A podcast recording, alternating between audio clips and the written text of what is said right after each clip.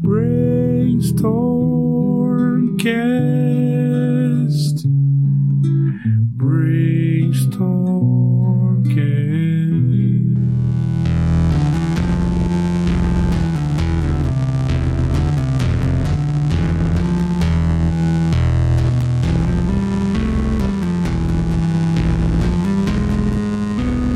Salve, salve, monstrinhos e monstrinhas. Estamos aqui para mais um episódio do Brainstormcast, o podcast do Brainstorm RPG. E hoje eu tenho comigo o grande Álvaro Botelho, do Falando de RPG, a gente conversar um pouquinho sobre a trajetória dele e o super recente lançado Espadas e Punhais. Fala, Álvaro, beleza pura? E aí, Samuca? Beleza, cara? Tudo certinho por aqui. Espero que com você também. Então, é isso aí. Vamos conversar um pouquinho agora, né? Maravilha, cara, maravilha. Álvaro, primeira coisa que eu queria te perguntar é o seguinte: de onde você é e como é que começa essa sanha com o RPG? Eu sou da região metropolitana do Recife. Eu conheci o RPG quando eu tinha 11 anos de idade. Quem me apresentou foi um primo que eu acho que nem joga mais. assim. E aí ele me apresentou meio que na casa da minha mãe, no improviso. A gente só tinha um dado de seis lados lá. Ele improvisou uma história de vampiro doida na na Idade Média. Depois desse jogo, eu nunca mais parei e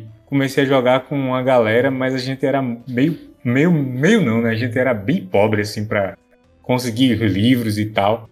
E a gente jogava com Xerox, livro pela metade, então era uma gambiarra daquelas. Até que depois eu comecei a ter a possibilidade de começar a jogar jogos mais oficiais e tal. Aí eu conheci o DD terceira edição e comecei a jogar com a galera do teatro. Posteriormente, eu comprei aquele que foi meu primeiro RPG e talvez aquele que deu o pontapé inicial para Espadas e Punhais, que foi o Senhor dos Anéis, o RPG, com o sistema Coda. Uau!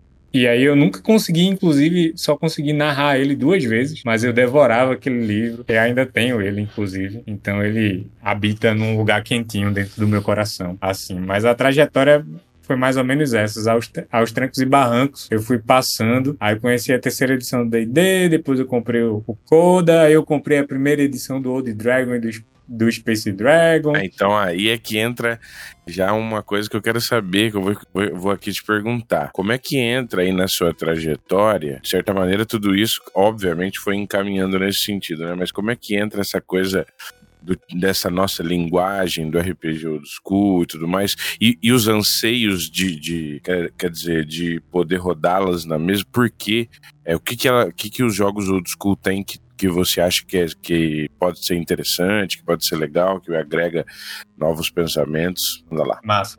Então, para eu chegar aí, eu tenho que falar sobre o D&D quarta edição, que foi o, um, um dos jogos que eu comprei antes. Na verdade, foi o jogo que eu comprei antes de chegar no Old Dragon. Eu me frustrava muito jogando a terceira edição, porque a galera que jogava comigo era muito combeira, assim. Eu queria saber da história, eu queria essa coisa mais rasteira e tal. Eu queria uma coisa que fosse menos raio laser, como fala o César do Rizoma, né?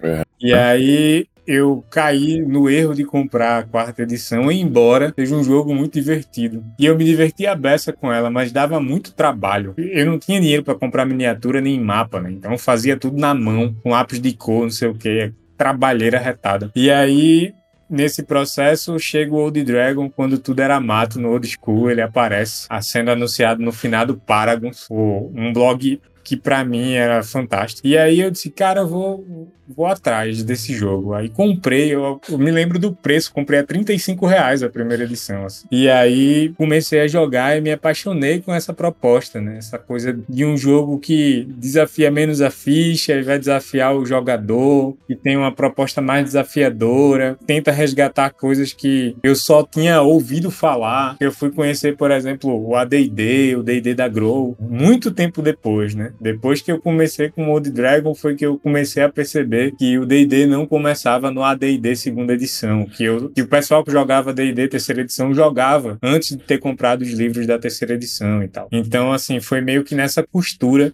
de ter começado num RPG muito artesanal, dentro da periferia, sem acesso aos grandes livros, depois ter jogado a terceira edição, ter comprado a quarta edição na época da faculdade, e aí depois ter migrado pro Old Dragon e ter percebido que esse era o tipo de jogo onde eu me sentia muito bem de se jogar, né? Onde, onde eu tinha acesso ao tipo de desafio, o tipo de história que eu queria contar. Mas o, o os jogos que tem como é, o D&D como base, eles ainda me deixavam com uma sensação de insatisfação muito grande. E foi em 2015 que o Espadas e Punhais começa a ser é, gerado, gestado, na verdade na Uau. minha cabeça. Assim. É uma história longa, né? É, sim, é, é, é grande, assim, longa, porque ele começa em 2015 e aí eu começo a pensar nas mecânicas e eu disse, cara, eu não queria um jogo que fosse com dados muito estranhos, porque esses dados são caros e assim, o pessoal da periferia não tinha, não tem ainda, na verdade, embora hoje em dia você consiga emular os dados no Discord,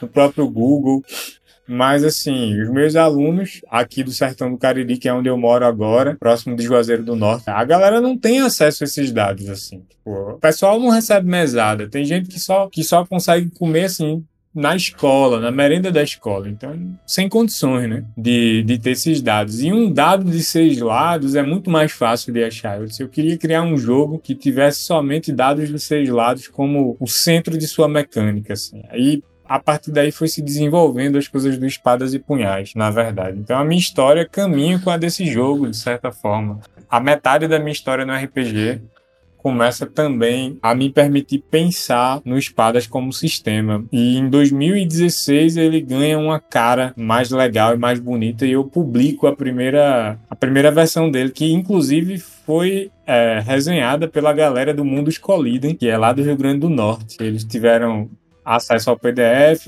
jogaram lá e resenharam, né? Fizeram assim um playtest. Eu agradeço a eles pelos, pelos feedbacks também. Mas no geral foi mais ou menos isso, assim, a minha caminhada e o início do, do Espadas e Punhais. Sim. Ô Álvaro, você falou, né?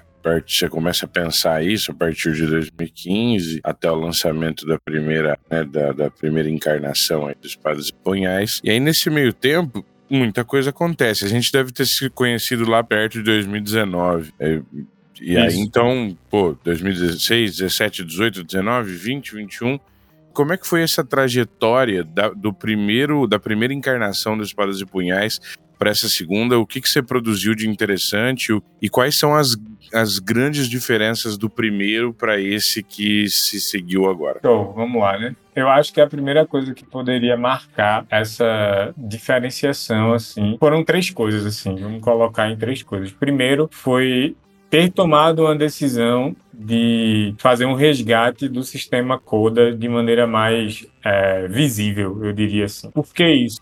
Porque Espadas e Punhais teve uma outra grande influência que só vai ser sentida hoje de maneira muito pequena é, no sistema de magia dele, que é um RPG super obscuro chamado Talislanta. Talislanta, coisa linda, cara.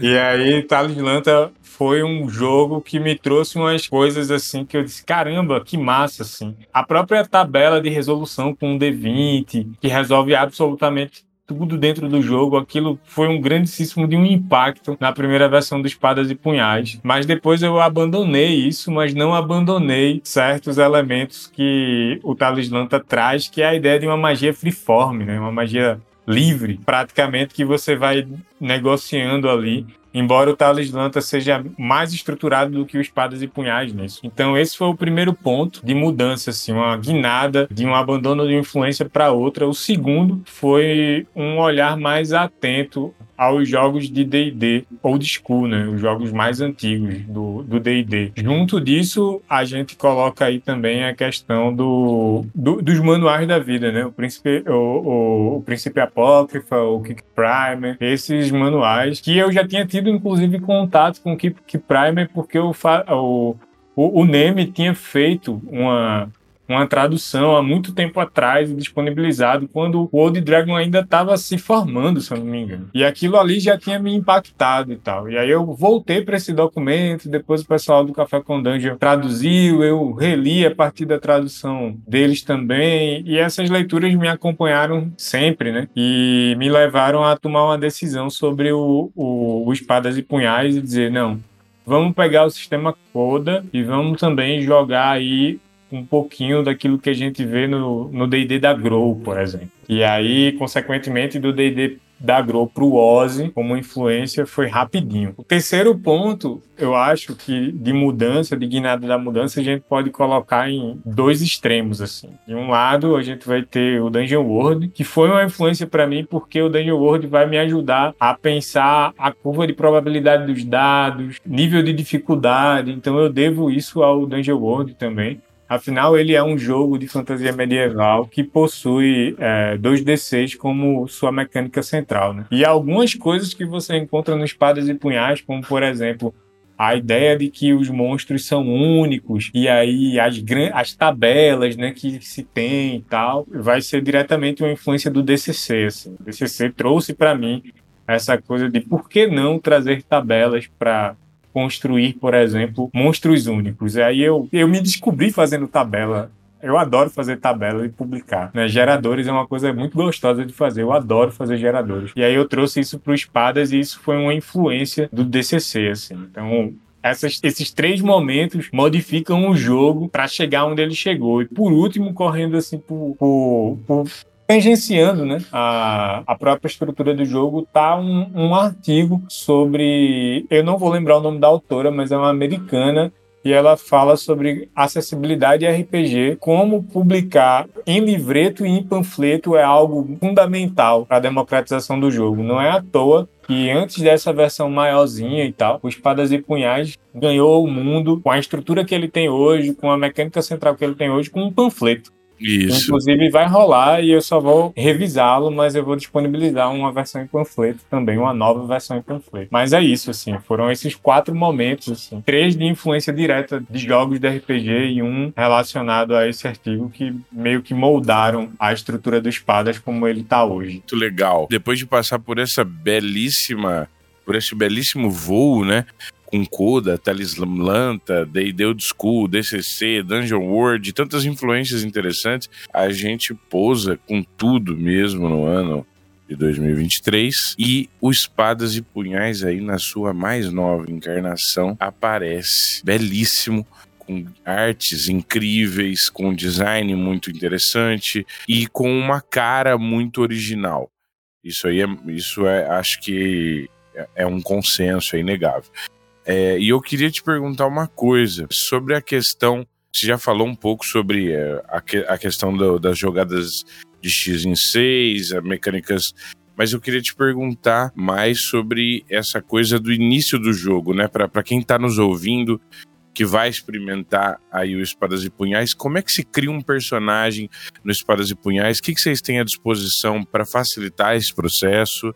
É, e pelo que eu dei uma olhada dos testes que eu fiz, é uma criação de personagem muito rápida, né? O que facilita bastante em casos também de morte, né, Álvaro? Como é que você enxerga essa criação de personagem? Dia para o espada? É, então, eu acho que isso toca num ponto que eu acho fundamental, assim. Primeira coisa é que eu queria um jogo que fosse muito simples, divertido e rápido. Pelo menos em 80% de sua mecânica, incluindo aí fazer a ficha. Então você segue oito passos para fazer a ficha. Se você não quiser, inclusive, seguir esses oito passos para fazer a ficha, você vai lá no site do, no blog do Espadas e Punhais e você vai ter um, um lugarzinho lá onde você pode gerar um personagem para você com um clique. Mas, se você quiser gerar assim o seu personagem, fazê-lo, você rola como primeiro passo seus atributos e aí segue rolando 2d6 em ordem, sendo agilidade o primeiro atributo, força o segundo, espírito, que é a sua intelectualidade e percepção, assim, e, e de certa forma parte do da sua sabedoria, né? O quanto você discerne as coisas no mundo. E depois você rola é, pra porta, e ao contrário do que pode parecer, porte tem muito menos a ver com o físico e muito mais a ver com a personalidade, a força de vontade e a sua capacidade de convencimento. Seria o equivalente ao carisma num D&D. De depois você escolhe o povo, é, e aí você pode escolher entre anão, elfo, humano ou pequenino. E aí você anota suas, as características de, do que você escolheu. Depois você escolhe a vocação, que é como se fosse a classe no D&D. E aí você tem as clássicas, né? Clérigo, guerreiro, ladrão ou mago. A partir daí você anota as características também. Depois desses três primeiros passos, você define as características secundárias. O ataque, a defesa e a vitalidade. O ataque vai ser a soma dos modificadores de força e agilidade dividido por 2 e arredondado para baixo. A defesa vai ser a soma dos modificadores de agilidade de espírito, dividido por 2, somado a 6. E a vitalidade vai ser a soma do seu valor de força mais um bônus dado pela, pelo seu povo. Depois disso, você praticamente tem o seu atributo, é, tem o seu personagem pronto. Então você anota os seus, os seus idiomas, que é dado pelo seu modificador de espírito. Então você tem uma quantidade de idiomas de acordo com o modificador de espírito. Depois você compra os equipamentos, e aí é 3d6 vezes 10 peças de ouro. Depois você anota suas armas e a sua armadura. E a armadura nesse jogo, ela não não funciona como uma classe de armadura, né? Ela na verdade subtrai o dano que você recebe antes de você recebê-lo na sua vitalidade, que é o equivalente aos pontos de vida. E como oitavo passo tem o pior passo possível que todo jogador de RPG se angustia, que é a escolha do nome do personagem. Muito legal, cara. Pensando aqui já do outro lado da, dessa matriz, né, para o mestre, a criação de, de, aventura, de aventuras, de desafios dentro desse jogo, co como funciona, Álvaro? Como que, como ela se constrói, como ela se manifesta do lado criativo do mestre? Então, em relação a, ao mestre, assim, o que o Espadas propõe é uma é aquilo que jogos old school já propunham, já propõem há algum tempo, que é a construção de desafios e ambientações ao invés de necessariamente uma trama intricada ao redor dos personagens. Então, o que o jogo vai trazer são ferramentas para que o mestre possa construir e elaborar suas aventuras a partir de geradores e de tabelas. A gente vai ter um capítulo inteiro dedicado ao mestre, e aí a gente vai encontrar lá, por exemplo, um gerador de aventuras, um gerador de personagens do mestre, um gerador de organizações. Olha que legal, cara. Um gera, uma tabela para rumores para aventuras, uma tabela que gera nomes de lugares para aventura, um gerador de regiões ermas,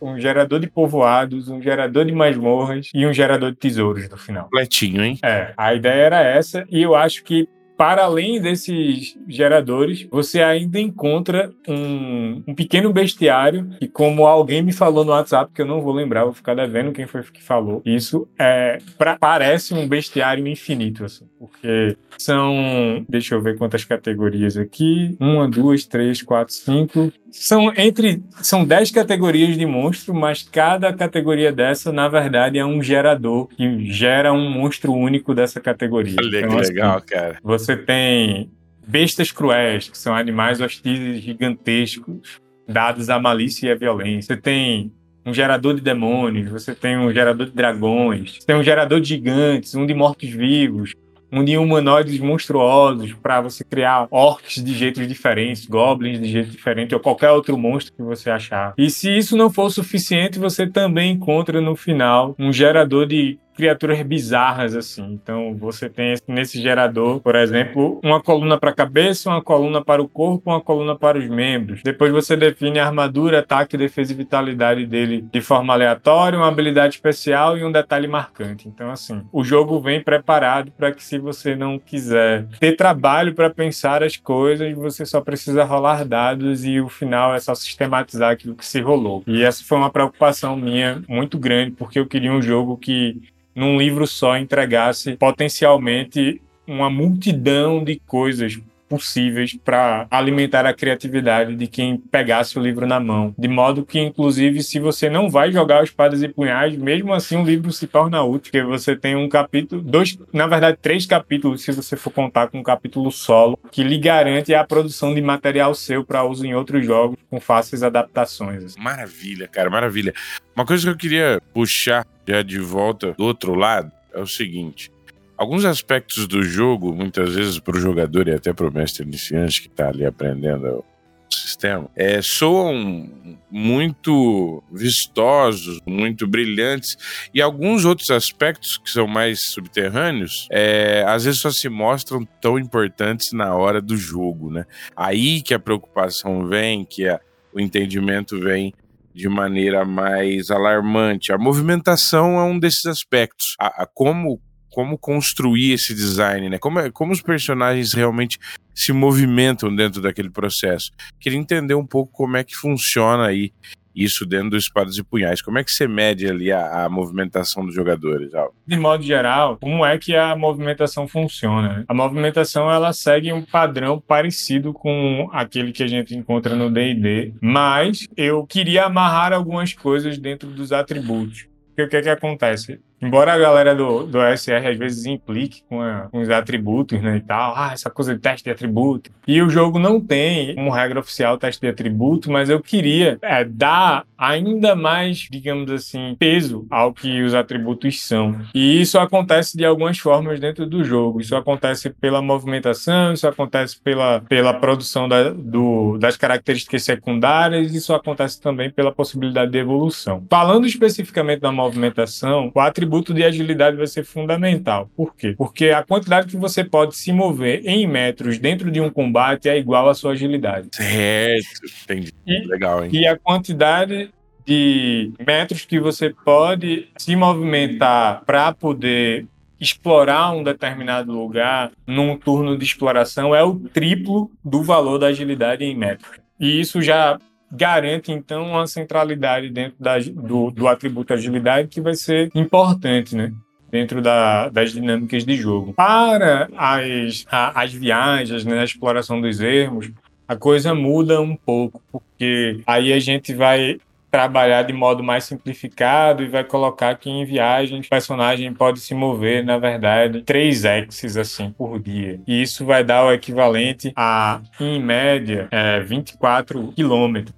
24 quilômetros, se você for pensar, se você for pensar na outra coisa da movimentação, né? vai dar mais ou menos o que em média vai dar para um personagem que tem agilidade 8. Quando a gente rola 2d6, os resultados vão girar em torno de 6 a 9 por ali. Então não foge muito, mas eu preferi pegar e simplificar na hora de, das viagens, porque eu acho que contar X é muito melhor do que ficar pensando em quilômetros e fazendo cálculos e isso e aquilo outro. Assim. Então fica mais fácil dar uma, digamos assim, simplificada nesse processo das viagens. E aí vale a pena citar aqui que para isso não tem como não referenciar tanto um anel RPG quanto o, o Forbidden Lands, né? Que traz um pouco dessa, dessa mecânica mais simplificada para as viagens e eu acho fantástica a maneira como eles resolvem. Cara, muito interessante. É, uma coisa que eu queria te perguntar é, é sobre esse outro aspecto, né? Dá para notar, do começo ao fim aqui, quando a gente vai passando a, as páginas, a beleza mesmo, é, não só das artes, que são incríveis nesse, nesse jogo, mas também a colocação das artes na, nas páginas foram muito bem trabalhadas. Elas realmente funcionam de uma maneira bem alegórica daquilo que o texto está propondo. Isso, isso é uma coisa que aqui e acolá eu vejo uma certa, uma certa é, incoerência, né? Às vezes ilustrações preenchendo ambientes que não fazem muito sentido, mas aqui realmente as imagens estão colocadas em lugares muito específicos e tal. Como é que funcionou para você a criação dessa parte? Não sei se foi você que, que fez isso, né? Mas como é que funcionou para você a criação dessa parte de design e quem são os ilustradores e como, e como você quis compor esse tipo de arte para o Espadas e Punhais? Qual foi a ideia por trás? Então, vamos lá, né? Porque essa parte me dá um certo orgulho a mais, assim. Primeiro que eu tirei leite de pedra, porque eu diagramei isso no LibreOffice. Legal, cara. Eu não usei nenhum programa de designer profissional, eu não sou designer profissional, então assim, foi na raça, velho, na raça, de verdade, assim. E eu fazia muita Parabéns. questão de, ao pensar o texto e as ilustrações, pensar num diálogo entre elas, quase como se eu estivesse escrevendo poesia que é algo que eu adoro fazer também. Então eu queria que as pessoas olhassem para a ilustração e elas servissem de complemento estético àquilo que o texto estava entregando para elas. E eu queria que elas também dessem a possibilidade de um respiro. Eu queria uma diagramação limpa, simples e onde as coisas não, não estivessem em disputa o tempo inteiro. Aí vale a pena citar aqui uma referência fundamental para isso, que são os livros do Fate. Os livros do Fate são para mim, uma aula de como você pode diagramar um texto de forma simples, com uma organização muito boa em relação às imagens. Além disso, não tem como não deixar de citar o Ozzy, né? Porque o Ozzy foi aquele jogo que me deu o estalo de colocar todas as informações de uma determinada sessão, vocação, ou numa página ou em duas páginas é, seguidas, né? Quando o livro tivesse aberto, assim, as informações do clérigo, por exemplo, estão na página 18 e na página 19. E você não quebra a sua leitura porque você não precisa virar a página. Eu acho essa ideia fantástica e eu quis reproduzir no jogo, na diagramação do jogo, e eu consegui, eu fiquei muito feliz com isso mesmo não sendo designer, né? Que legal, cara. Parabéns, velho.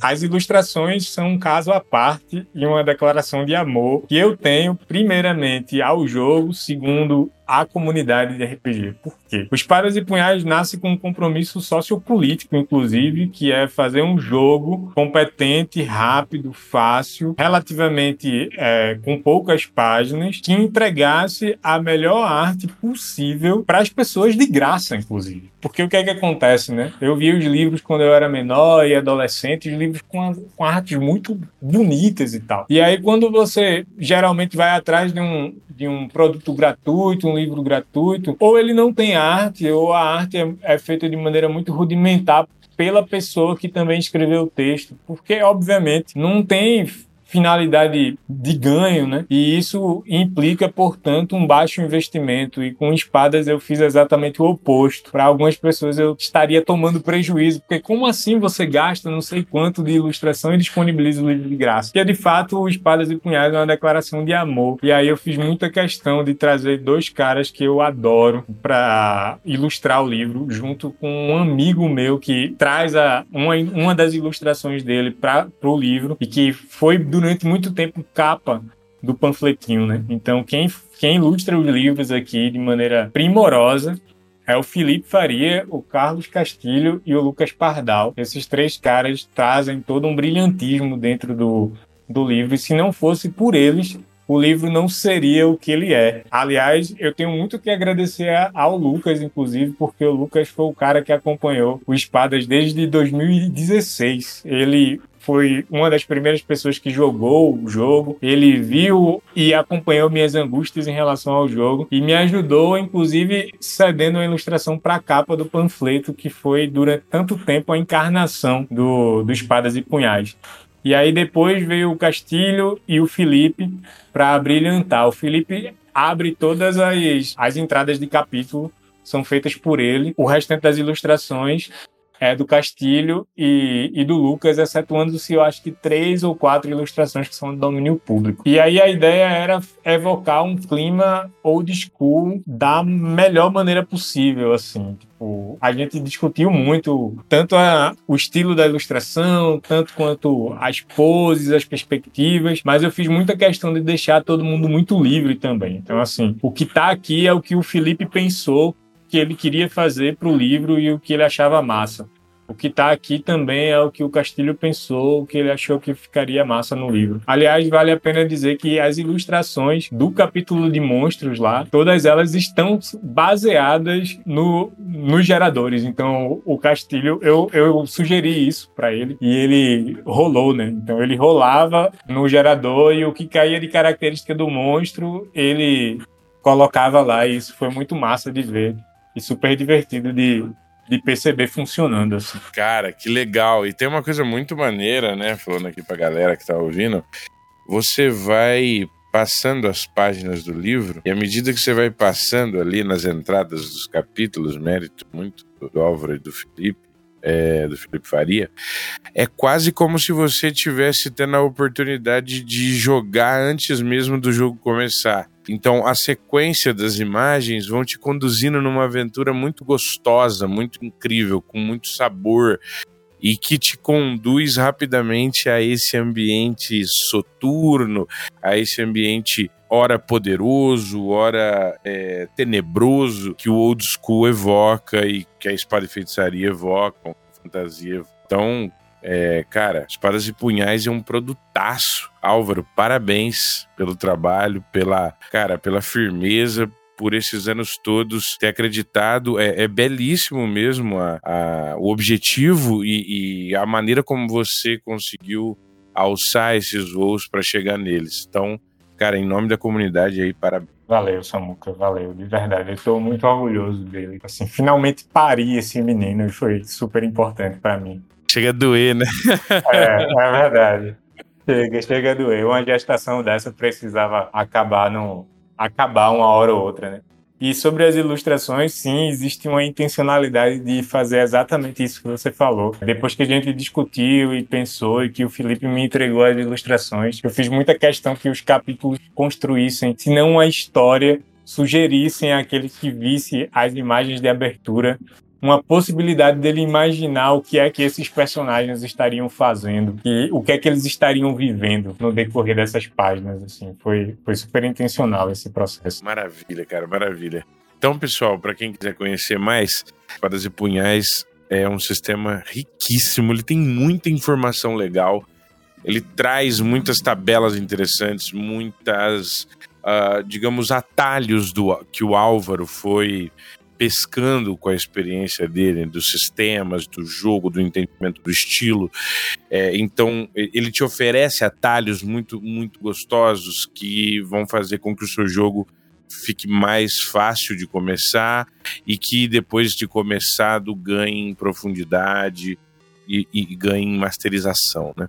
Então, é isso aí. E Alvarenga, meu colega, faça o seu diaba diaba. Então, onde é que você me acha? Né? Você me acha numa página do Instagram chamado Falando de RPG. Há também um, um grupo no Telegram com esse mesmo nome e uma página no Facebook chamada Falando de RPG. Você também pode me achar num perfil pessoal que é álvaro.botelho.94 e além disso, você pode acompanhar novidades, atualizações e coisas do tipo do Espadas e Punhais no espadas e punhais tudo junto .blogspot.com.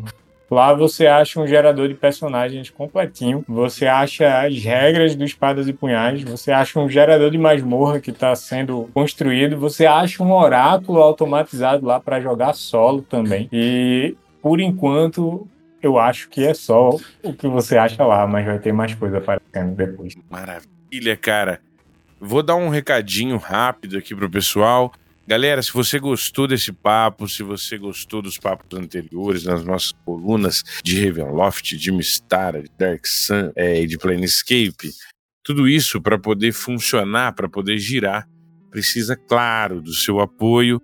E ele acontece em www.apoia.se barra brainstormcast. Então, é, chega junto lá, você pode fazer um apoio do tamanho que você quiser e faz pra gente toda a diferença, tá? O Ark, então, para quem não sabe ainda, finalmente saiu físico. Então, se você quiser conferir essa delícia em capa dura, uma aventura num deserto de dunas negras, sobrevivência, horror, fantasia estranha, você vai ter por ali e abaixo dos pés dos aventureiros cidades petrificadas, arrebatadas de tesouro. Então, se você quiser viver essas aventuras nesse deserto é, tenebroso, você chega junto lá na loja da Buró, a editora Buró Brasil, e para Old Dragon 2, mas com total retrocompatibilidade com qualquer outro joguinho old school da sua preferência, temos lá o Arc físico belíssimo. Chega junto lá e dá o seu clique. Mas para finalizar, é, avisar que uh, agora e nos próximos meses vamos começar a organizar o Goblin Wi-Fi, o nosso evento de RPG. Então estamos começando a convidar os mestres e é, se você quer mestrar alguma aventura de D&D, seja ela do D&D 0 até o D&D quinta edição, o Goblin Wi-Fi é de fato um evento de homenagem ao Dungeons and Dragons em suas mais diferentes edições. Se você quiser é, jogar um retroclone ou mestrar um retroclone de D&D, aqui também tudo liberado e fica o convite para o Goblin Wi-Fi aí muito em breve a gente já vem com datas. Um abraço, espadas e punhais na veia, valeu Alvarenga e até a próxima. Valeu Samuca, até a próxima.